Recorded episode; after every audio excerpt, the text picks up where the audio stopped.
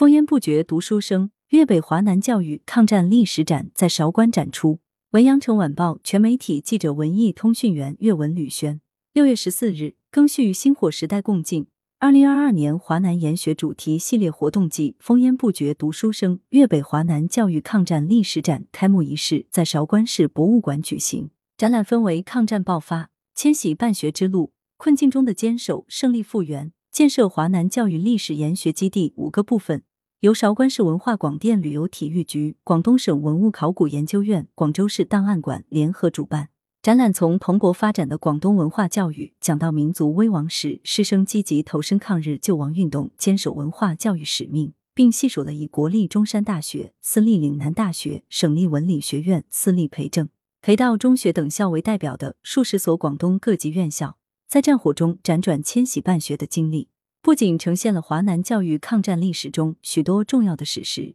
也展示了华南教育历史研学基地的建设成果。近六百平方米的展厅里，一步一景，一景一故事。烽烟之下的粤北山村，中国马克思主义经济学开拓者之一王亚南将《资本论》首次带入课堂教学。张云、邹一新等人建起了天文台，进行日食采象、日食光度及天空亮度等课题研究。中国核能之父卢鹤福在荒郊古庙里为学生讲授理论物理、核物理、量子力学和近代物理。陈国达、吴尚实和曾昭玄等教授研究形成了红色岩系丹霞地貌的系统学说。中国小提琴音乐开拓者马思聪创作了 F 大调小提琴协奏曲。活动期间。一批湾区人才专家实地走进平石大村华南教育历史研学基地建研献策，进一步擦亮华南研学品牌，有效宣传和集中展示了华南教育历史研学基地建设和保护利用成果。目前，韶关研学品牌已初步建立，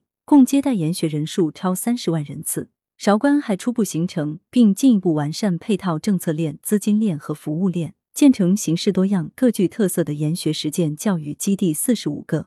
为发展红色旅游、研学旅游奠定了坚实基础。来源：羊城晚报羊城派，责编：易之娜，校对：彭继业。